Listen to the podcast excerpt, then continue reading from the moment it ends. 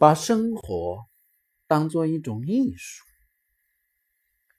契诃夫书简集中有一节道：那时他在爱回赴京旅行，我请一个中国人到酒店里喝烧酒。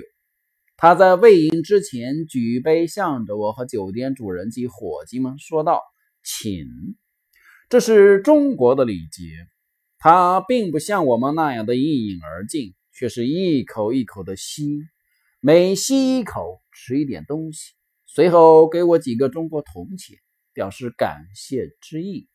这是一种怪有礼的民族，一口一口的吸，这的确是中国仅从的饮酒的艺术。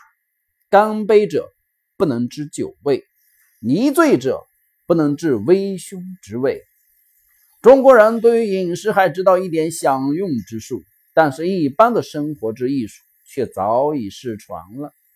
中国生活的方式现在只是两个极端：非禁欲即是纵欲，非连酒字都不准说即是寝身在酒槽里。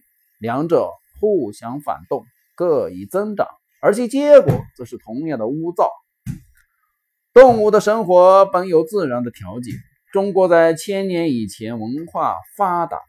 一时颇有争与灵肉一致现象，之后为禁欲思想所战胜，变成现在这样的生活：无自由，无节制，一切在礼教的面具下实行破亚与放肆，实在无所谓。